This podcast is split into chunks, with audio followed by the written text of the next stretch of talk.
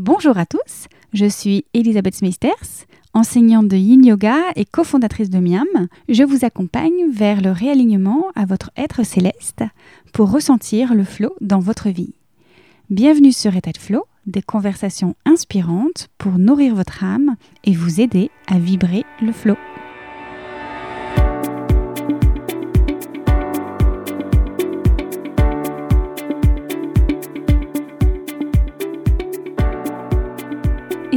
Plutôt que de développement personnel, nous parlions de développement perpétuel. Comme des poupées russes à ouvrir, à explorer à découvrir. Une après l'autre, on enlève les couches, comme on pèle un oignon. Avez-vous déjà remarqué qu'une situation venait vous plonger à nouveau dans les mêmes émotions, comme un événement qui se répète? Et si c'était exactement ce qu'il se passait? Et si la vie nous servait une deuxième fois, puis une troisième fois, puis peut-être une dixième fois le même plat, pour que nous puissions aller guérir ce qui devait l'être? Est-ce que j'ai vraiment envie, ici et maintenant, que ma vie soit à nouveau déterminée par un épisode du passé, plutôt que de rester dans notre mare de boue N'y a-t-il pas un endroit plus confortable? Est-ce que je peux choisir un autre présent, plutôt que de rejouer la vie de mes ancêtres? D'ailleurs, pouvons-nous rejouer la vie de nos ancêtres? Notre arbre généalogique a-t-il une histoire à nous raconter?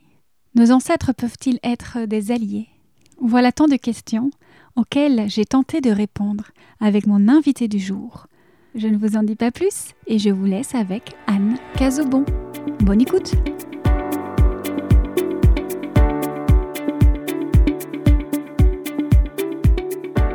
Bonjour Anne. Bonjour Elisabeth. Comment vas-tu aujourd'hui? Ah, Je vais très bien. C'est une belle journée. Euh, j'aime bien ce temps qu'on prend euh, ce matin ensemble pour échanger. Je suis heureuse d'avoir un micro dans la main. J'aime bien. Mais oui, parce qu'on va le dire, tu as fait quand même 20 ans d'antenne à la radio, à la télé. Ça fait combien de temps que tu as arrêté? Ça fait deux ans et demi maintenant, je crois. Et euh, j'aime bien toujours évidemment euh, le micro et j'aime bien le fait qu'il se soit euh, raréfié. Et donc qu'il devienne plutôt une belle surprise, que ce soit une fête de parler dedans et plus une sorte d'obligation, plus une routine.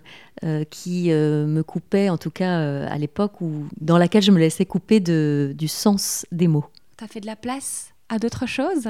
Aujourd'hui, tu proposes des constellations familiales, tu accompagnes aussi coach de voix, les mots, etc. Tu viens d'en parler, on en parlera. C'est une exploration que tu as fait ces deux dernières années ou qui déjà tu étais en chemin depuis un moment? C'était en, souterrain, en sous-marin presque, des deux côtés, la terre et la mer. Euh, c'est vrai que j'avais cette vie journalistique, d'intermittente, de reporter, euh, de journaliste. Euh, et en marge de ça, je dirais, mes week-ends, mes soirées étaient vraiment dédiées mon développement personnel, avec des grosses guillemets, en tout cas mon épanouissement personnel, à ma renaissance et à mes renaissances multiples. Donc j'avais vraiment une espèce de... Alors c'était pas une double vie, mais presque quand même, euh, où il se passait plein de choses. Je faisais, euh, je participais à des huttes de sudation le week-end et le lundi matin, j'étais à la rédaction euh, à travailler sur des sujets de santé, par exemple. mais c'est vrai qu'il y a, je, je partageais pas forcément ce que je faisais d'un côté ou de l'autre. C'était deux sous-parties de moi qui ne qui cohabitaient ensemble, mais qui euh, n'échangeaient pas encore vraiment ou qui ne voyaient pas à quel endroit elles pourraient se mettre à la même table. Mmh. Euh, et là, depuis que ce rythme quotidien euh, de rendu horaire, de... parce qu'à la radio, bah, quand la chronique ou l'émission allait à cette heure-là, vous ne pouvez pas faire autre chose.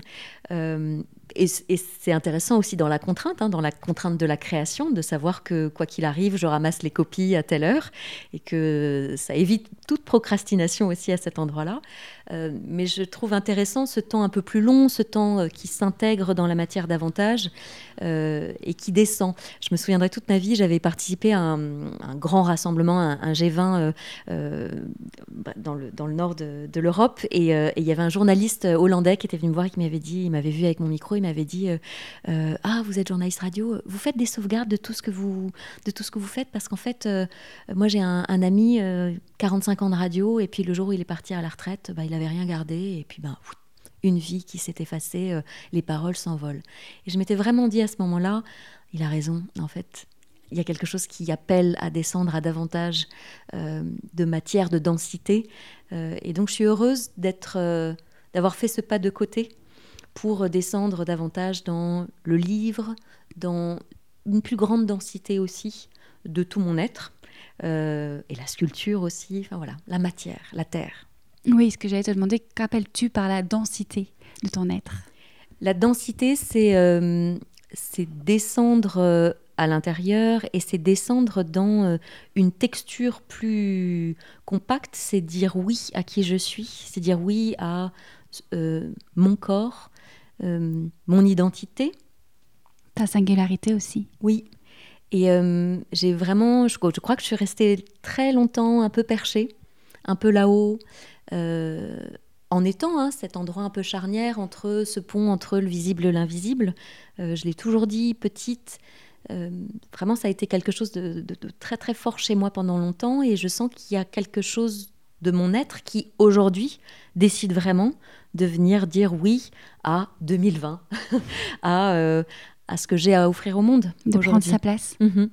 Totalement.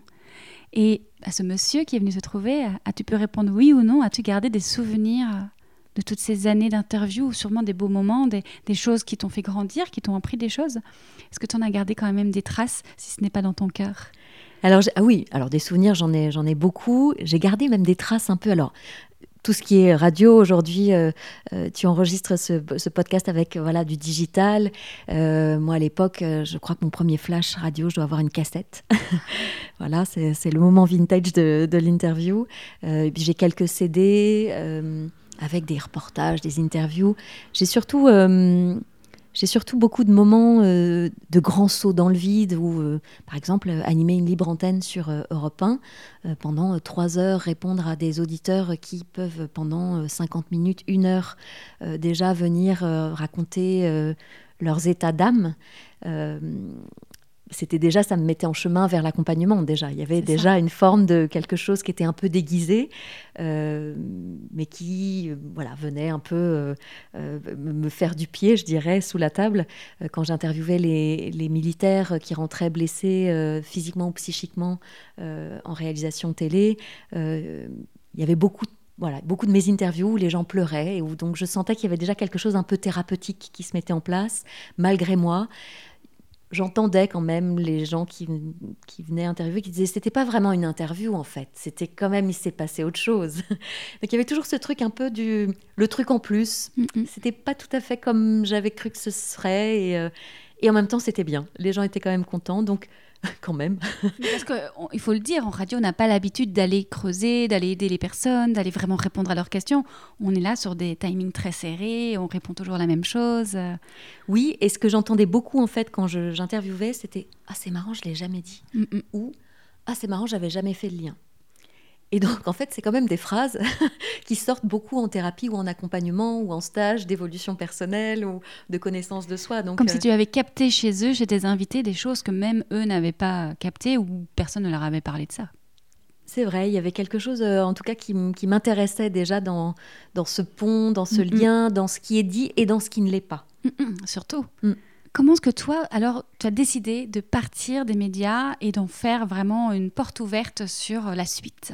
En fait, ça faisait un petit moment déjà que euh, ça tournait un peu en rond. Euh, je dirais que moi, vraiment, mon chemin autour du micro a été un chemin de guérison aussi à cet endroit-là. Euh, pendant longtemps, j'ai d'abord tendu mon micro vers le monde en étant voilà la reporter un peu qui allait faire des micro-trottoirs. Puis ensuite, le chemin a été de le rapprocher vers moi pour oser faire entendre euh, un début de bout de voix. Euh, et puis à ce moment-là, je ne l'utilisais pas encore vraiment euh, à bon escient, puisque bah, j'allais raconter les dépêches AFP, j'allais raconter être témoin du monde, mais surtout témoin du monde depuis une salle de rédaction. Hein. donc c'est pas non plus être auprès du séisme ou de l'avalanche. bon, être me faire juste l'écho de ce, monde-là, à un moment donné, m'a beaucoup moins intéressée. Euh, et puis, c'était intéressant. C'est comme si la vie venait de temps en temps me chercher à des endroits et me dire Attends, t'es plus tout à fait au bon endroit, on va te décaler. Donc on va te mettre Ah, tu vas venir te parler de santé, et puis Ah, tu vas venir parler de développement personnel, et puis Ah, tu vas vraiment venir en fait parler de spiritualité. Je me souviens, c'est Bernard Werber qui était venu, euh, l'écrivain qui était venu à une, émission, et on sort du studio et il me dit C'est quand même dingue ce que vous faites. J'ai dit Ah bon? Et il me dit euh, bah oui, en fait, euh, j'ai jamais entendu quand même des gens parler à ce point-là de spiritualité sur une grande antenne. Euh, il me dit c'est super, bravo de faire passer ces messages-là. Euh, euh, on est nombreux à faire passer tous ces messages, mais euh, bah, bravo d'oser en fait. Et il y avait quelque chose de où, lui avait senti les sous-entendus justement, ce qui est dit et ce qui ne l'est pas. Est-ce que cette radio, et puis en sortant, c'est l'opportunité de trouver ta voix? VOX, VEIE oui, j'aime bien cette phrase qui est le libérer son jeu pour le mettre ensuite au service du nous. Euh, à un moment donné, le costume est devenu un peu trop étroit. Euh, je sentais que je me bridais, que je pouvais pas justement dire tout ce que je voulais dire, euh, que bon, ça y avait, j'avais envie d'aller plus loin. Envie d'être la couturière. Oui, et c'est vrai que c'est Lilou Massé euh, qui, est, venu à une émission euh, et, qui m'avait dit en fait, euh, bon, tu es encore là pour quelques temps, mais à un moment donné, ça va s'arrêter. Et puis voilà, viens, viens trouver d'autres terrains de jeu et, des terrains plus vastes, plus grands. Et je trouve intéressant aujourd'hui de, de pouvoir justement aller vers le livre, vers la conférence, vers YouTube éventuellement, des podcasts, du dessin, de la peinture, vraiment cette multiplicité de d'avoir toujours cette même essence du message, mais de choisir ce que je dis, à qui je le dis et de la manière dont je veux le dire. Ça, je trouve qu'il y a... Euh, j'admire ça vraiment beaucoup chez les êtres qui trouvent l'intelligence des situations, de, euh, de la communication juste au bon endroit euh, et dite pour que ce soit entendu. Je dis pas et je ne m'exprime pas de la même manière, peut-être même avec les mots, euh, à quelqu'un que je rencontre à l'arrêt de bus ou euh, dans une interview comme ça. Et à la fois, mon chemin est quand même que mon message soit entendu, le message au, service duquel je suis, euh, soit entendu par toutes ces personnes-là. Donc c'est intéressant et, et, les mots et la médecine de la parole vient aider à cet endroit-là, pour me laisser descendre les justes mots, pour que ce soit compris. Oui, euh, alors je ne sais pas si je vais pas aller trop vite en te posant cette question, mais on va en parler. Tu travailles particulièrement sur les traumas aujourd'hui mhm. euh, avec différents outils. Et je me demandais si la prise de parole, tu viens de parler de la voix, des mots, etc. Est-ce que la prise de parole, les mots, oser retrouver notre voix et l'aimer et, la dévoiler, ça vient aussi travailler les traumas? Alors les traumas, plus que travailler sur les traumas, parce que même le, mot trauma est un peu galvaudé, on ne sait pas trop de quoi on parle. En fait, ce qui m'intéresse davantage, c'est d'aller euh, reprendre sa place et retraverser ou laisser rendre les responsabilités des vies de chacun pour reprendre la sienne de responsabilité de vie et éventuellement euh, aller euh, reprendre sa place et ainsi retrouver des espaces de créativité.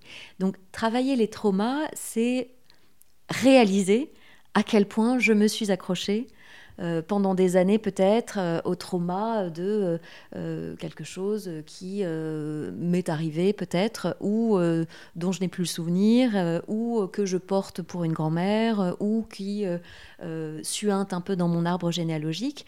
et parfois, le plus gros des travails, c'est de réaliser, de regarder en face à quel point je me suis cramponnée à cette histoire-là, à quel point euh, je me suis associée, voire assimilée, et j'ai épousé cette identité-là euh, pendant euh, tout ce temps. Et c'est ces petits déclics-là, ces petits verrous-là qu'il est intéressant de venir faire basculer. Je suis fascinée, et parce que ça a été mon propre chemin, de voir le temps que l'on peut et que j'ai pu passer à patauger dans une toute petite mare de boue sur un certain nombre de, d'événements de vie qui aujourd'hui, quand je les regarde dans le rétroviseur, sont, euh, somme toute, euh, pas si extraordinaires ou terribles que ça. Euh, et puis, il y a des vrais enjeux de décision aussi à un moment donné. Quand quelqu'un de 60, 70 ans vient et vous raconte le truc qui est arrivé à 3 ans, ou à, 5 ans, ou à 8 ans, est-ce que vraiment j'ai envie que ma vie ici et maintenant soit à nouveau déterminée, à nouveau dépeinte à, ces couleurs-là du passé, dans les stages que je propose, on, pratique le collage thérapeutique. Et en effet, c'est ces images en noir et blanc que je ramène, alors qu'aujourd'hui, on est dans du euh, pixel, euh, des millions de pixels par photo. C'est vraiment ça. C'est comme si je ramenais vraiment euh, ces femmes qui ne pouvaient pas porter de jeans, de pantalons, ces femmes qui devaient épouser un homme vite avant 25 ans. C'est comme si je ramenais ça aujourd'hui. Et donc, le chemin le plus intéressant, à mon sens, est vraiment d'aller remercier, d'aller chercher euh, cette ressource dans l'arbre, euh, d'aller honorer les ancêtres, d'aller remercier ces femmes, ces hommes qui parfois n'ont pas eu le choix, ces jeunes hommes qui sont venus nourrir les rangs euh, des soldats de 1870-14 euh, et, 39-45 et, bien d'autres encore, euh, d'aller honorer ces femmes qui étaient complètement sous la coupe de leur mari, qui n'ont peut-être pas choisi d'avoir le nombre d'enfants qu'elles auraient souhaité avoir, qui ont enfanté parce qu'il fallait enfanter. Et donc, je peux aussi aller chercher un ancêtre ressource dans l'arbre. J'ai beaucoup travaillé là-dessus récemment. Moi, par, exemple, pendant des années, je me suis beaucoup identifiée à mon grand-père maternel, euh, qui a été un homme qui a perdu deux fils, euh, un très jeune à 4 ans et l'autre à 21 ans dans un accident de voiture, qui est un homme qui a passé 6 ans prisonnier de guerre euh, de 39 à 46, qui était un grand taiseux, qui est voilà, un grand dépressif, qui a vraiment été voilà, cette grande tristesse, solitude. Et moi, j'avais cette tristesse-là à laquelle je me suis un peu accrochée. C'est-à-dire, moi, dans ma vie d'âne, j'étais pas triste fondamentalement, mais je me suis laissée beaucoup traverser par cette tristesse-là. Et je l'ai laissé euh, euh, venir me raconter son histoire et venir euh, descendre dans le corps, dans, dans peut-être parfois des choses que je rejouais dans ma vie, parce que j'avais acheté ces scénarios-là. Et dans tout ce travail de d'abord reconnaissance de ce qui a été son parcours et ce qui est le mien, c'est-à-dire son parcours dans les années 40 et moi aujourd'hui, ici en 2010-2020, de bien distinguer, de dissocier. Parce qu'en fait, parfois, je peux être, on appelle ça en constellation et en transgénérationnel, en intrication avec l'ancêtre. Et je peux rejouer la vie de ma grand-mère qui euh, n'a pas rencontré d'amour ou qui était malheureuse en amour. Et je peux rejouer la vie de mon arrière-grand-père qui, euh, dès qu'il a monté une entreprise, a fait faillite. En achetant, en fait, le scénario à cet endroit-là.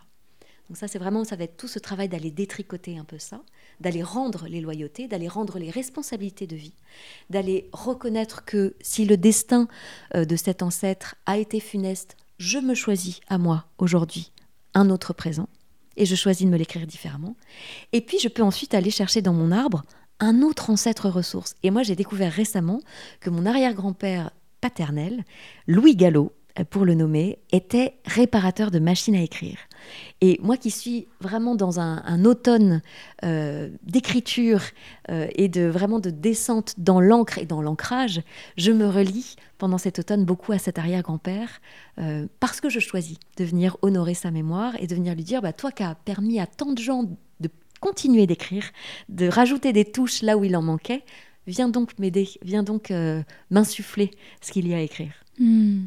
Merci beaucoup parce que tu nous as déjà donné beaucoup, beaucoup d'informations. Là, je pense qu'on a déjà bien compris. Mais si, du coup, toi, tu mettais une définition sur le trauma, reprenons peut-être la base. quelle serait la définition que tu en donnerais euh, aujourd'hui?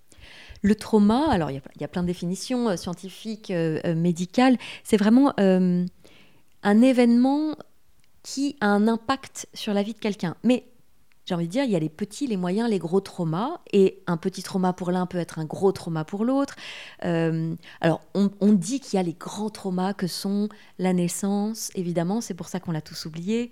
Euh, ce passage hein, qui, a, été euh, pour certains plus ou moins bien vécu, qui a été plus ou moins bien assumé, validé, accepté. Et puis, il peut y avoir euh, évidemment euh, une rupture, un licenciement, la mort d'un proche euh, plus ou moins jeune, un accident, un attentat. et puis, il peut y avoir les petits et moyens traumas qui sont j'ai été oubliée sur un banc d'école, j'ai pas été prise dans l'équipe de foot, j'ai subi du harcèlement scolaire. Aujourd'hui, c'est beaucoup ça. j'ai traversé une place publique avec ma jupe remontée dans mon pantalon, où je suis allée à un entretien et je me suis renversé un café dessus et, et je me suis sentie jugée. Et c'est venu rappuyer sur le trauma d'avant, en fait, parce que mm. c'est souvent ça qui se passe, c'est que évidemment, ce sont des poupées russes. C'est un, meuble à tiroir qui, ne fait qu'en ouvrir. Et, quand, je, touche du doigt que euh, le haut de mon iceberg, le, trauma ou l'épisode dit traumatisant que je crois vivre euh, ici et maintenant, euh, et peut-être évidemment une forme d'élastique qui me ramène à le trauma d'avant. Moi, je me souviens, j'avais fait de l'EMDR à une époque, et de réaliser à quel point ce que je vivais à ce moment-là de ma vie, j'avais 25 ans, euh, n'était que répétition. Et j'avais fait toute la liste de tous ces moments qui me ramenaient exactement, non pas euh, au même endroit, mais en fait à vivre le même sentiment, la même émotion. Et que ça avait pu être, mais vraiment euh, dans des espaces totalement différents, parfois seul, parfois à plusieurs, parfois au boulot, en perso, en vie de famille. C'était édifiant en fait de mettre de la conscience là-dessus. Et c'est vraiment d'abord ce, ce, chemin-là plutôt que travail, ce chemin-là d'aller euh, vraiment écarter les ornières, d'aller ouvrir le, ouvrir l'espace des possibles. Du coup, est-ce que ce serait de revenir à la grande poupée russe ou la plus petite Du coup, du coup bah, j'imagine que c'est la plus petite, celle qui est vraiment à la source euh, et qui va du coup, une fois qu'on l'aura déterminée, qui va annuler euh, à peu près euh, tout ce qui va suivre, qui va faire que le reste n'a plus d'importance parce qu'on est venu soigner le trauma d'origine ou pas forcément Alors, il y a le trauma d'origine et alors souvent, en tout cas ça a été mon chemin, je me suis raconté que ça y est, enfin j'avais été jusqu'au trauma d'origine. Et en fait, il y en avait toujours un derrière. Donc, j'aimais bien euh, dire que plutôt que de développement personnel, euh, l'histoire c'était peut-être quelque chose de l'ordre du développement perpétuel mmh. et qu'il y avait vraiment cette histoire voilà de, de, boucle qui euh, qui remontait très loin, bien plus grand, bien plus loin que peut-être cette incarnation là, si on y croit. et donc voilà qu'on pouvait vraiment même aller chercher des traumas d'ailleurs et tant qu'ils n'étaient pas apaisés, résolus, clarifiés, je pouvais à un endroit peut-être acheter la croyance qu'il me fallait les revivre euh, euh, c'était une fatalité. oui, oui, oui. Que je ne pouvais pas y couper ou que je ne pouvais pas y échapper. Puis il y a les blessures qui viennent alimenter euh, j'ai jamais de chance, les gens sont injustes tout le temps, etc. Euh, etc. Euh. Je suis tout à fait d'accord avec toi parce qu'en effet, si je rajoute en plus les mots dans la marmite d'une forme de, déjà de combo intéressant qui serait une, une légende familiale. Oh, dans la famille, les artistes meurent sous les ponts. oh, dans la famille, de toute façon, ah bah, de toute façon, tout le monde a toujours divorcé au bout de cinq ans. voilà, ces phrases comme ça, entendues. Ah ben dans la famille, euh, de toute façon, euh, on n'est que médecin, euh, ou que militaire, ou, ou personne n'a jamais monté sa boîte, il n'y a que des salariés. Ces croyances-là qui tournent, qui sont des phrases hein, terribles, qui, si je les achète, toujours ça, si je m'y accroche, si je m'y cramponne, vont évidemment créer et co-créer avec ma volonté ma réalité Alors j'ai plusieurs questions. Peut-être la première, euh, le trauma, si on revient à ce mot, ça veut dire qu'on a une situation qu'on a mal vécue, qui nous a procuré des émotions, et ces émotions se sont cristallisées en nous, entre guillemets, ce serait ça? Elles se seraient venues faire comme euh, un amas et, qui vient, qui serait une douleur en fait en nous? Oui, alors pendant longtemps j'ai cru que ça n'était que ça. Euh, et là encore, pour, pour, ne parler que de mon expérience et de ma croyance, et donc de ma vérité. Ça n'est pas la vérité, mais c'est ma vérité. Euh, j'ai compris pour moi-même, en tout cas, que pendant longtemps, j'avais remis justement les clés de mon véhicule intérieur dans ce j'ai été impacté par. Donc, c'est comme si je vraiment filais mes, clés de bagnole, mes clés de vie à ce truc-là du ah bah voilà bah ça m'est arrivé donc euh, un peu caliméro un peu c'est trop injuste euh, la vie est, est, difficile et je m'autoflagelle et ah on m'a fait ci on m'a fait ça le on on m'a fait. Et, et quand j'ai compris que parce que je continuais de nourrir ça, et parce que je continuais de m'y accrocher, euh, évidemment, je remettais euh, une, couche. une couche, une partie gratuite dans, dans, tout ça. Euh, j'ai compris à quel endroit était mon pouvoir et à quel endroit je co-créais, enfin nous co-créions et je co-créais, j'alimentais encore, je remettais une bûche dans le feu en fait. donc je dirais que oui, il peut se passer ce qui se passe. L'extérieur peut venir, me dire comment je suis à l'intérieur. Euh, et si j'accroche en disant ah bah donc l'extérieur a raison et je m'y accroche si c'est donc bien ça et en effet et à chaque fois on me pille, euh, on m'agresse, on me euh, me reconnaît pas ma juste valeur ou quoi au caisse, évidemment je, je, ne fais que qu'alimenter ça. donc c'est ce, ce, lien entre que me dit l'extérieur qui me parle de l'intérieur et, et cet endroit de l'intérieur où je peux changer évidemment ma réalité à l'extérieur. Euh, je me souviendrai toute ma vie d'une thérapeute qui. J'avais euh, fait une très mauvaise rencontre euh, un jour dans la rue. Et, en fait, et j'étais revenue la voir en larmes en disant Ah bah voilà, encore, c'est encore ça, le monde est hyper violent, agressif, etc. Et elle me dit Bon, ben oui, alors tu peux encore choisir de passer six mois là-dessus et de pleurer là-dessus pendant six mois et de dire Ah oui, mon pauvre rôle de victime, ou de Ok, tout de suite, tout de suite le déclic, tout de suite tu switches en bon français de France pour aller vers, euh, vers quelque chose de, différent. Qu'est-ce que ça vient me dire? Qu'est-ce que ça vient me raconter? Et où est ma responsabilité ici que je peux prendre? Quelle est l'empreinte que cette personne-là extérieure est venue euh, euh, renifler chez moi? Et donc cette empreinte, à moi de venir la regarder à la loupe et de regarder à quel point elle est encore si forte. Qu'est-ce qu'elle a du toucher?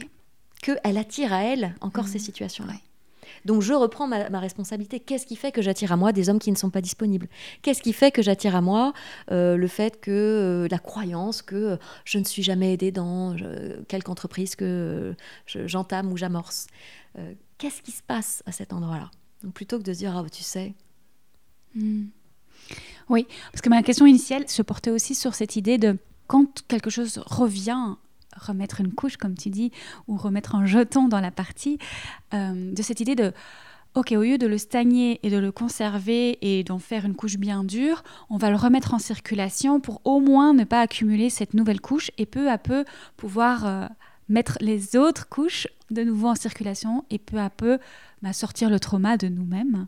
C'était ma proposition de voir est-ce que déjà ça, ça te parle? Alors ça me parle parce qu'en fait, euh, l'art, par exemple, l'art-thérapie même, euh, moi, a été un chemin de, justement de, proposer une forme de pot d'échappement à ça. De, de, faire sortir de quelque manière que je pouvais. Alors ça pouvait être par de la peinture, par des petits mots que je donnais aux gens, de vraiment de me dépêtrer de démêler cette pelote que j'avais, de bah, voilà, d'essayer de transmuter, d'alchimiser ça pour euh, transformer euh, en quelque chose de, plus joli en fait. De, bon bah voilà, il y avait ça sur lequel euh, j'avais les lunettes à l'époque de vraiment des lunettes noires sur ces, faits et ces événements que je regardais vraiment de manière extrêmement triste et extrêmement victimisée. Et il y avait quand même une part de moi qui de plus en plus se réveillait et qui avait envie d'aller euh, transmuter ça et de l'offrir au monde. Et puis aussi dans justement cette répétition dont tu parles, euh, il y a ce fameux livre de d'Inasio qui s'appelle euh, L'inconscience et la répétition. Et donc c'est vraiment ce qui, pour dépasser ce trauma, on dit que la première étape c'est d'abord de regarder ce qui se répète qu'est-ce qui se répète et de pointer du doigt, d'identifier dans sa cartographie intérieure là où ça se répète. Là où en permanence je me laisse abandonner et donc je me lâche la main à moi-même, ou là où en permanence euh, je me laisse traiter de cette manière.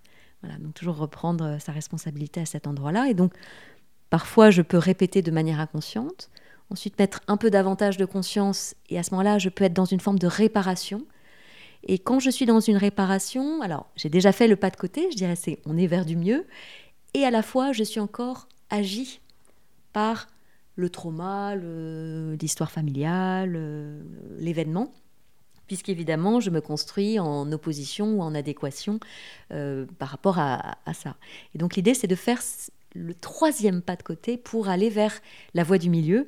Donc euh, voilà, cette troisième voie à écrire, mais ça prend du temps. Hmm tout à l'heure, quand tu nous as bien expliqué euh, ton travail aussi, euh, j'avais cette visualisation de l'arbre. Tu nous as parlé beaucoup de nos vies antérieures, éventuellement, en tout cas de nos ancêtres. Et moi, j'ai eu cette vision du coup euh, de l'arbre où peut-être, voilà, on est l'arbre tout entier, évidemment. Et dans cet arbre, il y a aussi des branches qui sont nos parents, nos grands-parents, nos arrière-grands-parents, nos vies antérieures, peut-être dans nos racines, etc. Et c'est peut-être une proposition d'aller voir est-ce que là, ça m'appartient Ou est-ce que c'est une fleur morte ou qui n'est plus la mienne, qui n'est pas ma branche? Qu'est-ce que tu as envie euh, de nous dire là-dessus par rapport à l'arbre qui a quand même une symbolique assez importante dans ton travail? Oui. Alors moi j'aime beaucoup parler de l'arbre en soi, parce qu'il y a l'arbre au-dessus et l'arbre que je porte en moi. Donc en effet, euh, qu'est-ce que j'ai choisi de prendre dans cet arbre. Et ce sur quoi j'ai choisi euh, de mettre mon énergie ou mon, voilà, mon, appui, c'est ce que je, partageais tout à l'heure avec ce grand-père très triste, dépressif, auquel je me suis accrochée, agrippée, mais qui a un peu pris, je dirais, beaucoup de place dans tout le reste de mes ancêtres. Et où aujourd'hui, enfin depuis quelque temps maintenant, je, j'ouvre un peu plus mon champ de vision sur, ben, en fait, oui, je suis issue de cet homme-là, de cette vie-là, mais aussi de tout le reste. Et surtout, je crée aussi aujourd'hui ma propre réalité euh, à moi. Euh, Anne Ancelin Schutzenberger, qui est vraiment la grande papesse du transgénérationnel et de, euh, de la filiation, qui a écrit ce best-seller qui s'appelle Aïe mes aïeux sous-entend qu'il y aurait vraiment cette douleur de l'arbre qu'on porte chacun et qui est, euh, qui, est, tout le temps dans ce trauma répétitif. Et moi, j'aimerais bien écrire, peut-être que je l'écrirais, ce merci mes aïeux aussi, vraiment d'aller d'aller chercher ça, d'aller euh, euh, remettre du contexte aussi dans tout cela dans, les stages que j'anime, j'aime bien aussi ce temps de cérémonie aux ancêtres, euh, d'aller euh, visualiser euh, ces femmes qui avaient les mains, ben voilà, les mains de la terre, qui avaient peut-être des sabots aux pieds. Et, aujourd'hui, ben moi, j'ai un pantalon et je peux monter à cheval, faire du vélo. je peux choisir de me marier, pas me marier, d'avoir des enfants, de ne pas en avoir, d'en avoir quand je veux, si je veux, de choisir. Moi, j'ai changé plein de fois de métier. Enfin, j'ai voyagé, j'ai voyagé toute seule. Voilà, et, je suis pleine de reconnaissance pour les femmes de ma lignée. Porter aussi leur victoire et pas seulement euh, ce qui n'a pas fonctionné. Et les remercier d'avoir été ce qu'elles ont été à cet endroit-là, euh, et d'entendre aussi à quel point les ancêtres peuvent pousser pour que euh, quelque chose de l'arbre soit réalisé, quelque chose de l'arbre soit dit, transmuté, réalisé. C'est de ça dont ils ont envie, les ancêtres. Ils viennent pas mettre des bâtons dans les roues. Ils ont aussi envie que l'âme familiale, se réalisent dans la matière, descendent euh, et s'incarnent. Et donc, je peux me raconter et me cramponner. Moi, je suis fascinée. Parfois, il y, a des personnes qui viennent en accompagnement qui disent euh, Oh là là, mais je suis d'une famille maudite. Euh, je suis d'une. voilà. j'ai choisi, j'ai choisi la famille dans laquelle je suis arrivée. J'ai choisi. Donc, j'ai choisi de venir travailler, œuvrer, élaborer, décortiquer, mettre de la lumière à tous ces endroits-là. Et donc, mais quel magnifique chemin. Moi, j'ai. Euh, mon chemin a été vraiment du silence à la voix. Et évidemment que euh, ma mère a une main devant la bouche, euh, que ma sœur, qui est psychologue, a travaillé aussi sur le syndrome post-traumatique, que mon grand-père était appelé le grand taiseux. que... Et c'est magnifique aujourd'hui pour moi d'avoir un micro dans la main et de parler avec toi. Quelle victoire aussi pour la petite fille très muette que j'étais, qui vient de la langue des signes. Et donc je sens moi vraiment tous mes ancêtres derrière moi qui poussent, qui poussent pour que une femme puisse parler, puisque pour que toutes ces femmes qui n'ont pas dit puissent dire aujourd'hui. Et donc plutôt que le silence et les points d'interrogation dans l'arbre, euh, que je suis allée éclairer, hein, ce temps d'éclairage et d'aller comprendre l'histoire et donc ce temps d'enquête. J'ai beaucoup enquêté, c'est aussi pour ça que j'ai été journaliste, mais parce que j'ai aussi beaucoup passé du temps dans des archives départementales, nationales, euh, dans des euh, euh, registres d'état civil, où je suis allée faire la lumière sur des secrets de famille, sur des histoires qui n'étaient pas tout à fait comme on me les avait racontées, et qui en effet étaient le mobile de mon, mon ambition journalistique, mais que j'avais pas vu à cet endroit-là et je crois vraiment que, voilà, que ce métier-là a été choisi de manière totalement inconsciente et qu'une fois que j'ai pu mettre de la conscience sur le pourquoi du comment, bah, c'était fini en fait, j'étais plus journaliste. Euh, mais donc voilà, vraiment sentir à quel point euh, euh, je peux me, me, me, laisser porter et me sentir souffler et porter par les ancêtres. On voit bien cette idée de l'arbre qui monte et qui s'élève en fait. Hein. Les ancêtres, ils sont en bas en fait. Oui, les racines. Les racines. Mm. Et puis il y en a qui vont mourir, qu'on va laisser sur le côté, qui vont moins nous porter que d'autres, et d'autres qu'on va grossir un peu plus. Et c'est à nous de choisir lesquels on grossit, ce serait ça? Oui, c'est, euh, j'aime bien, c'était une phrase en anglais, mais alors en français, c'est euh, la pelouse est toujours plus verte là où je choisis de l'arroser. Et, euh, et là encore, en effet, si je choisis vraiment de me consacrer que aux femmes déportées, abusées, etc. Et c'est important d'aller faire la lumière sur toutes ces histoires-là, mais je peux aussi choisir de venir euh, transmuter ça, moi, ici et maintenant, en 2020, et de quelle manière je le fais. L'art est, un des, terrains, la communication, l'écriture, la parole, la transmission, l'éducation d'aller euh, de réaliser que euh, peut-être dans ma lignée euh, les femmes n'ont pas eu accès à la connaissance et eh bien peut-être que moi je serai une éternelle étudiante et que je vais monter des écoles et des formations en ligne et je vais transmettre et rendre accessible au plus grand nombre ou à des plus jeunes filles peut-être quelque chose qui a cruellement manqué dans mon arbre. Et donc à quel endroit je vais peut-être venir pouvoir réparer. Et puis peut-être qu'à un moment donné une fois que j'aurai eu le sentiment que euh, voilà, la réparation avait, euh, euh, voilà, avait pris son temps et, eu son temps, ben peut-être qu'en fait, à ce moment-là, moi, je vais pouvoir vraiment libérer mon jeu et le mettre au service du nous. C'est être en quelque sorte déloyal par rapport aux histoires qu'on n'a pas envie de porter C'est faire un choix à un moment donné. C'est reconnaître que je suis issue de cet arbre-là, de cette mémoire familiale, et puis à un moment donné décider. Et c'est pour ça que dans les constellations euh, familiales, hein, dans ces, sortes de jeux de rôle, qui sont bien plus que ça évidemment, mais euh, pour, pour schématiser, euh, j'aime beaucoup venir faire agir la médecine de la parole et donc faire poser ces phrases qui disent Je te rends la responsabilité de ta vie et je reprends la mienne. Et donc certes, tu es ma grand-mère, voilà, certes, tu es ma mère, tu as fait les choix que tu as voulu, que tu as pu peut-être, mais que tu as voulu. Et donc aujourd'hui, moi, je reprends euh, euh, mon bâton de, pèlerin, je, reprends euh, ma part de vérité je reprends mon chemin à cet endroit-là. Donc c'est vraiment ces endroits d'aller couper ces liens d'attachement pour garder le lien d'amour inconditionnel et reprendre et se remettre dans sa direction, se remettre dans son mouvement de vie. Oui, tout en bienveillance, en disant c'était ok pour toi, mais c'est pas ok pour moi. Et donc euh, voilà, euh, ça n'enlève pas l'amour que je porte à mon arbre aux générations passées, mais j'ai le droit de faire ma propre branche. Oui, il y, a ces phrases aussi euh, qui sont dites, c'est si je l'ai fait, je l'ai fait par amour. Et donc, ça peut être pendant longtemps, papa, je te suis resté loyal et donc je ne suis allée rencontrer que des hommes qui ne t'arriveraient pas à la cheville et avec lesquels j'allais tout mettre en place pour que ça ne fonctionne pas. Et si je l'ai fait, je l'ai fait par amour. Et aujourd'hui, je te rends la responsabilité de ta vie, je reprends la mienne. Et je m'offre un nouveau destin. Et je m'offre un nouveau, et je m'écris un nouveau présent. Alors, euh, on a parlé des constellations familiales, mais est-ce que pour ceux qui nous écoutent, tu peux rappeler un petit peu ce que c'est et comment ça vient justement dans la libération des traumas, dans la libération de notre arbre euh. Les constellations familiales. Alors, c'est un, terme un peu bizarre comme ça, ça ne parle pas du tout d'astrologie. Euh, c'est vraiment. C'est la manière de, mettre à l'extérieur, un peu au milieu de la pièce, ce que je sens bizarrement au fond de moi depuis un temps. Donc, ça permet de venir mettre dans la matière un truc que je sens qui cloche, un truc qui se répète, mais où je comprends pas bien pourquoi en permanence ça tombe sur moi ou pourquoi voilà. Et donc je vais venir sortir avec parfois des objets ou parfois des êtres qui vont jouer euh, le rôle de la maison qui ne se vend pas, le rôle de euh, euh, cet amoureux qui ne vient pas, le rôle de l'entreprise qui périclite, enfin voilà, qui, qui, vont venir un peu incarner dans une forme de jeu de rôle bien plus large que ça, bien plus vaste que ça, puisque on rentre dans le quantique. Hein, c'est, euh, euh, ça fait beaucoup appel à l'énergie quantique euh, et à, au fait que nous sommes tous reliés et que nous faisons partie d'un grand tout. Les constellations familiales, elles partent du fait qu'une constellation, c'est je relie un point A à un point B qui se relie lui-même à un point C, etc. Et que, en effet, on fait tous partie d'un système. Je fais partie d'un système de naissance. Nous deux, là, autour de ces micros, on, on vient de co-créer un, système à deux.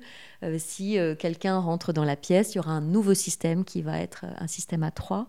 et c'est exactement ce qui se passe dans nos vies. On, fait, on est tous partie prenante de systèmes très différents. si le bon duo de copines d'un coup éclate et qu'il y en a une qui va rejoindre un autre groupe, voilà, c'est d'autres systèmes qui vont se passer. quand dans un groupe de copines d'enfance, il y en a une qui se marie, et ben d'un coup, ça change toute la donne. Et on a tous vécu ces moments un peu bizarres où, tiens, dans le service, ça a changé depuis qu'un tel est arrivé, que l'autre est parti à la retraite. Euh, voilà. Donc ça, ça parle de ça. Et ça parle, euh, et c'est là que ça rejoint le chamanisme aussi, ça parle d'équilibre et de déséquilibre. De qu'est-ce qui marche et qu'est-ce qui ne marche pas. Et donc, quand on vient euh, se saisir des constellations, on vient demander pourquoi il y a des équilibres, pourquoi il n'y a pas d'enfants qui viennent dans ce couple. de maternité euh, Pourquoi euh, la maison ne se vend pas? Pourquoi il y a un blocage éventuel avec l'abondance, la richesse? Pourquoi est-ce que les livres ne se vendent pas? Pourquoi voilà. Donc on vient avec une question et ça c'est vraiment de, tout temps hein, dans, les villages. il y a très longtemps même il y avait comme ça quand il y avait un problème, un gros point d'interrogation, on se rassemblait et on allait un peu essayer de comprendre pourquoi euh, les, récoltes n'étaient euh, pas bonnes cette année, qu'est-ce qui s'était passé. Ensuite, il y a un monsieur qui s'appelle Bert Hellinger, beaucoup plus près de nous, qui est décédé il y a quelques années, qui est un ancien prêtre allemand qui a un peu statué ça. Euh, voilà, mais je dirais que c'est comme les quatre accords Toltec, c'est pas Miguel Ruiz qui les a écrits, hein, ancestrales, ce sont des connaissances ancestrales. C'est comme Lise Bourbeau et ses cinq blessures qui empêchent d'être soi-même. Elle n'est pas l'autrice de ces livres-là. Voilà, ce sont des choses qui sont euh, canalisées bien plus, bien plus grandes.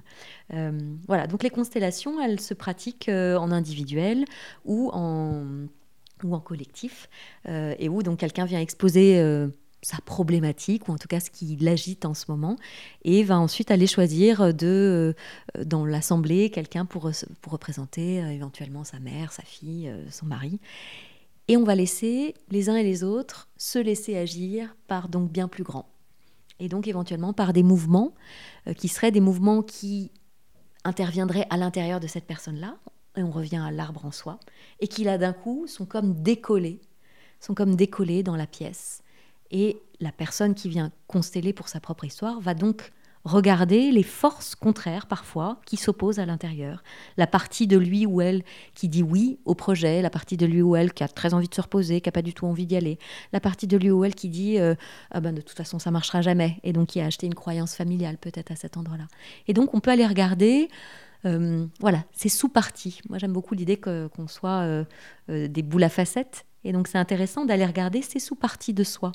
Euh, voilà, c'est un, médium de, chemin d'évolution personnelle en fait. Hmm. Merci parce que je pense que ça va éclairer quand même pas mal de monde, même si je pense qu'il n'y a rien de mieux que de venir assister, d'aller voir, hein, c'est comme pour tout, c'est par l'expérience aussi, euh, de faire le travail, ça reste ça. L'idée, ça reste d'éclairer ce qui a besoin de l'être. Oui, de mettre en lumière. Et ce qui est très intéressant avec euh, les constellations, c'est que parfois, euh, il y a quelque chose qui ne va pas sortir tout de suite, euh, qui interviendra peut-être au bout de la deuxième ou troisième constellation. Et c'est en ça que je trouve cela magnifique, c'est-à-dire que l'inconscient est notre meilleur ami, c'est notre garde-fou. Et que si je ne suis pas prête ou prêt à regarder en face quelque chose, l'inconscient ne va pas du tout me l'envoyer dans la constellation ce sera en dehors. Et donc c'est très intéressant de voir par exemple parfois en individuel euh, des gens qui viennent et qui, moi je travaille avec des morceaux de papier, qui vont mettre plein de noms ils vont dire ah non, il faut que je mette lui et elle aussi euh, parce que je voudrais voir ce qui se passe avec lui. Et en fait, l'inconscient va venir raconter une toute autre histoire. Euh, parce que peut-être qu'il a euh, des choses à faire comprendre sur les personnages qui sont écrits sur ces papiers, mais au-dessus de tout ça, en grande priorité, visiblement ici et maintenant pour cette personne, il a d'autres messages à lui faire passer. Et donc ça nous invite à beaucoup d'humilité aussi. À, nous rappeler à quel point nous sommes êtres de peu de conscience dans notre ego, euh, et, que, voilà, dès que j'ouvre la porte de l'inconscient, et c'est pour ça qu'évidemment tous les accompagnements autour de l'inconscient sont extrêmement puissants, parce que ils ouvrent la porte, et si je choisis d'aller vers ces accompagnements-là, c'est que je choisis d'aller vers vraiment qui je suis profondément. Et donc d'aller regarder les ombres et, d'y mettre de la lumière, mais d'aller aussi regarder les, magnifiques pépites qui se cachent derrière ces ombres-là. Euh, mais si je reste en surface avec ce que je crois vrai de moi euh, et véritable et vérifié de moi, je reste dans un tout petit précaré.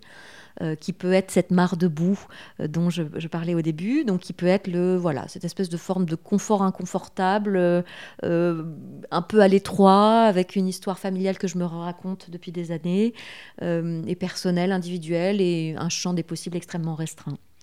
Et quand je choisis vraiment, et quand je commence à renifler et à sentir qu'en fait, il semblerait qu'il y ait quand même quelque chose de bien plus vaste, bien plus grand, plus léger, plus léger, plus, plus scintilleux, plus, plus, plus pour le monde aussi, qui, qui, me sort de mon nombril aussi à cet endroit-là. Et donc c'est vraiment ça, cette idée de libérer son jeu pour le mettre au service du nous. On nous a raconté le, que le développement personnel, c'était moi, me, myself and I, mon ego, mon nombril, et moi comment je vais mieux, et moi comment je médite, et moi comment, etc. Mais non, Le but, c'est que, et vous avez tous, et on a tous eu ça, la bonne copine qui en permanence se plaint.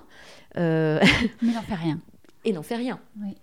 Et donc, si je vais mieux, et eh ben, donc c'est pour ensuite aller, aller guérir le monde. Euh, je me souviendrai toute ma vie, j'avais été dans l'ashram d'Ama euh, en Inde. Et euh, à l'époque, j'étais vraiment pas très en forme, mais je pleurais beaucoup. Et, je voyais tous ces gens qui étaient là. Et, je pleurais, je pleurais, je pleurais. Et il y a un, type qui était un ostéopathe, je crois, et qui était venu me voir, un Français, et qui m'avait dit Mais t'as pas compris encore? Le but, c'est d'aller mieux, et ensuite, c'est de guérir le monde. je, dis Ah oui, mais donc en fait, ça n'a jamais de fin. Bah oui. Et oui, on est là pour autre chose encore que ce qu'on imagine. Euh, est-ce que les constellations familiales, du coup, ça vient en parallèle ou comment tu mets les mémoires transgénérationnelles On parle beaucoup de ça. Mhm. Euh, est-ce que c'est exactement la même chose ou est-ce que c'est un peu différent?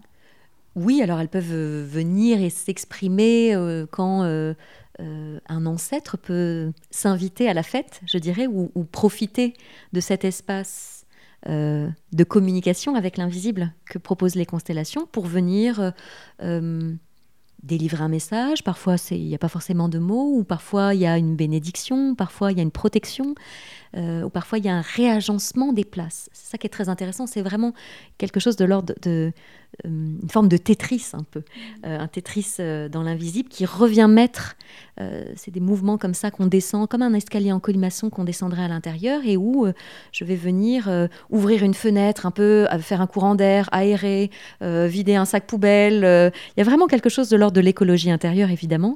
Et donc, mémoire, parfois un chant de tambour à ce moment-là peut, peut, peut sortir. Euh, moi, j'ai des hochets euh, chamaniques. Euh, la sauge est, vraiment grande guérisseuse dans ces espaces-là aussi, où elle vient faciliter les mots, la parole, libérer le chakra de la gorge à cet endroit-là et permettre que des parents, dans le visible ou dans l'invisible, puissent dire à leurs enfants et vice-versa.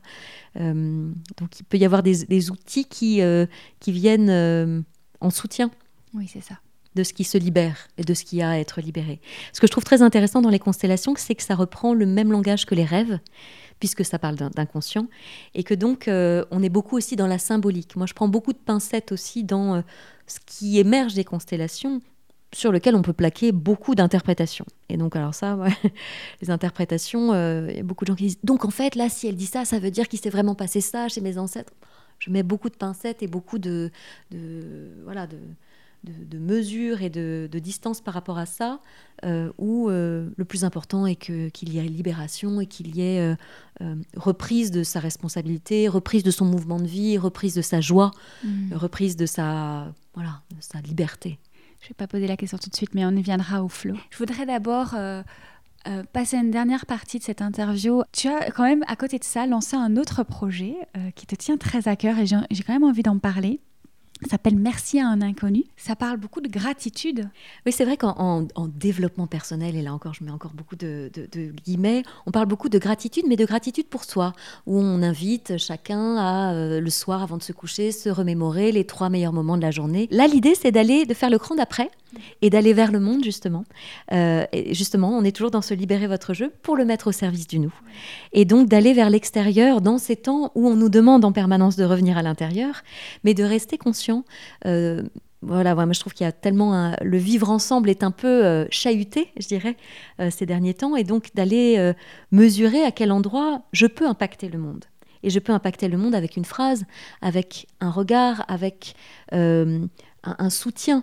Euh, ça a été mon chemin, moi, de, guérison, de me sentir soutenue à des endroits euh, où j'avais euh, cru être abandonnée totalement euh, le premier des inconnus, et c'est pour ça que c'est le premier message du conte, c'est ce monsieur qui, euh, à l'âge de 23 ans pour moi, euh, est resté à côté de moi sur ce quai de métro quand j'avais des idées noires.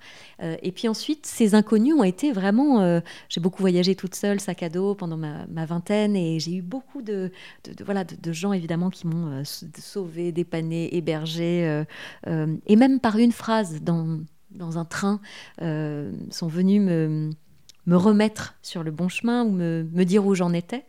Euh, ce sont ces chroniques-là que je raconte beaucoup aussi dans Psychologie positive euh, magazine et puis dans, dans Happiness. Voilà, ces chroniques de, de ces rencontres, en fait, de, de, l'inconnu, du geste désintéressé, euh, de celui ou celle que je ne croiserai peut-être que quelques secondes ou quelques heures et qui va venir me dire où j'en suis. Échanger l'histoire. Échanger l'histoire. Et venir... Il y a, quelqu'un l'autre jour qui m'a dit euh, Mêlez-vous de ce qui ne vous regarde pas, ça peut sauver des vies. Et j'aime beaucoup cette moi qui ai beaucoup pleuré dans le métro, euh, adolescente, euh, avec l'impression que personne ne me voyait, dès que je vois quelqu'un qui est triste, vraiment venir dégainer un paquet de Kleenex avec un petit mot. L'autre jour, j'ai entendu quelqu'un pleurer dans ma cage d'escalier. Je suis sortie avec la boîte de Kleenex et j'ai gravi les escaliers. Enfin, vraiment, il y a quelque chose comme ça qui est. où ça peut même être un jeu, en fait. Et ce que je trouve très intéressant dans ce conte, donc, qui au départ était un peu un projet de hashtag. Euh, ça avait déjà commencé avec les textopolitains, qui étaient ces petits mots que je donnais dans le métro en 2011. vraiment d'aller au contact de l'inconnu comme ça, d'aller euh, d'aller chercher ce lien-là et le nourrir.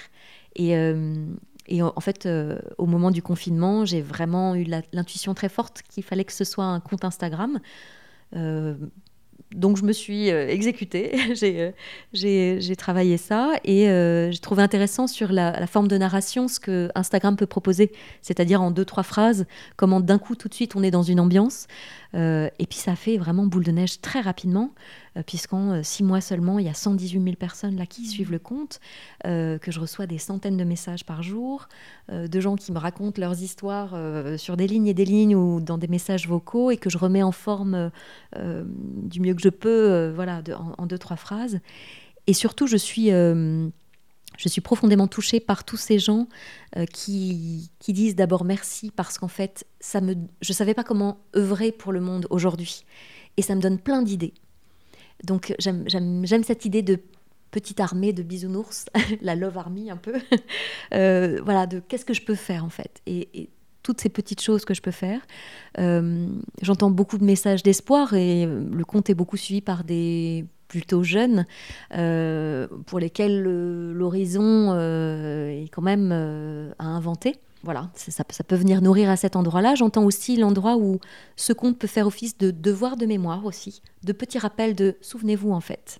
Souvenez-vous dans tout ce qui se ferme à des endroits, souvenez-vous qu'en fait ça peut être ça derrière. Et donc la lumière aussi.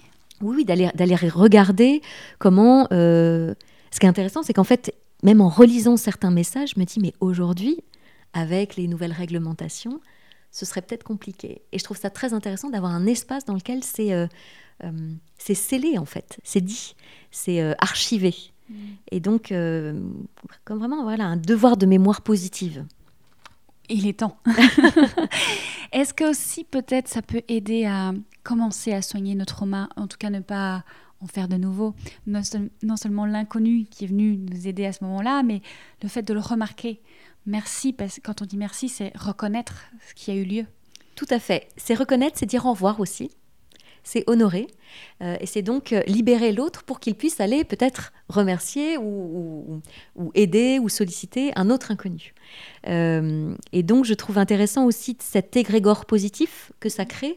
Il y a beaucoup de gens qui disent c'est le meilleur compte d'Instagram parce qu'en fait, il y a beaucoup de comptes très négatifs et dans ce, souci des mots, vraiment euh, auquel je, m'accroche, euh, je trouve très intéressant d'aller euh, dire merci et d'aller souligner. Il y a beaucoup de gens qui disent Ah ben moi, j'ai pas d'inconnu à remercier. Et puis qui, trois semaines après, m'envoient un message Si, ça y est, j'ai retrouvé. Et parce qu'ils ont cherché, parce qu'ils ont regardé, et parce qu'ils ont choisi d'aller mettre leur conscience et leur vigilance sur ces espaces positifs, heureux, lumineux.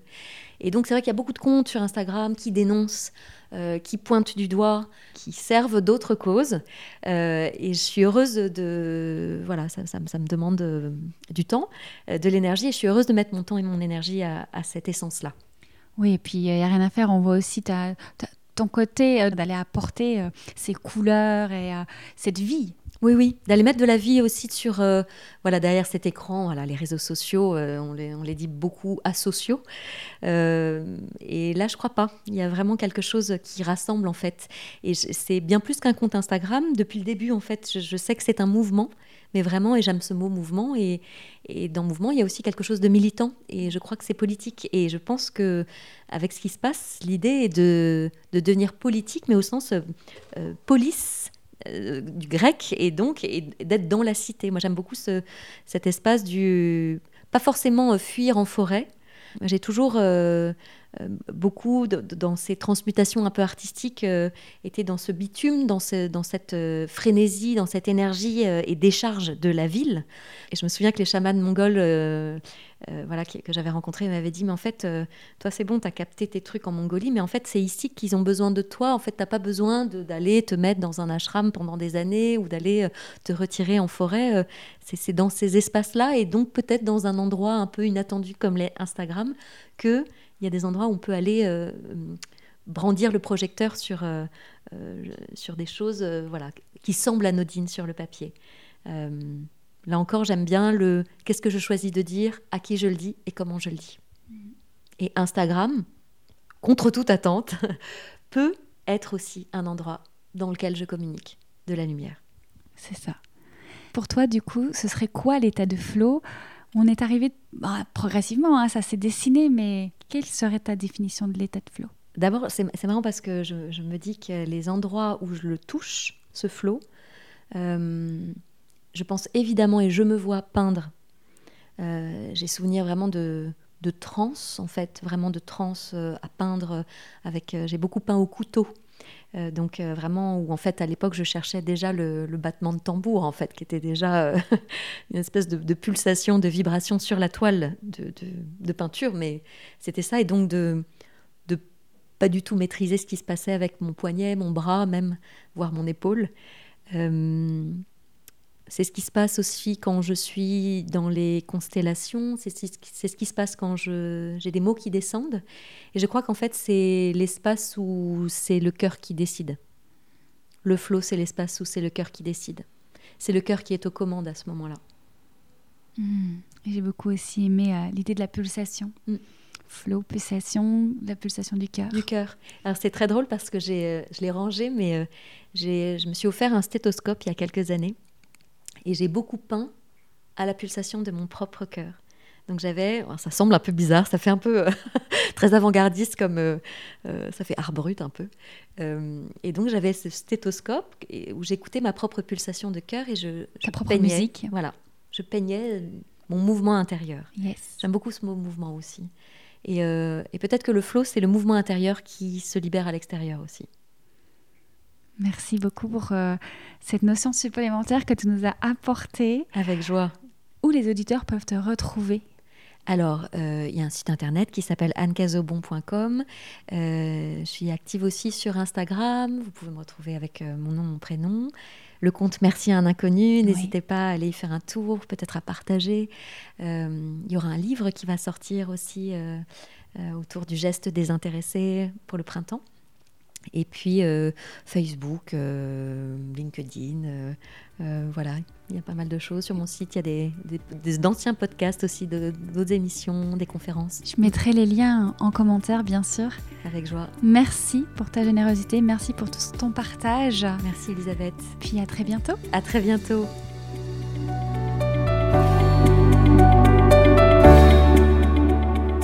Merci à vous d'avoir écouté ce podcast. Je vous retrouve quant à moi sur le tapis de Yin Yoga plusieurs fois par semaine pour apprendre à ralentir, pour aller écouter, observer nos émotions, nos ressentis. Notre corps est notre plus grand guide. En acceptant de se déposer, nous recevons de la clarté et la paix intérieure. Pour réserver votre tapis, rendez-vous sur étatdeflow.com. Et si vous avez aimé ce podcast, pensez à le partager sur les réseaux sociaux pour nous aider à le diffuser. À très vite pour un nouvel épisode.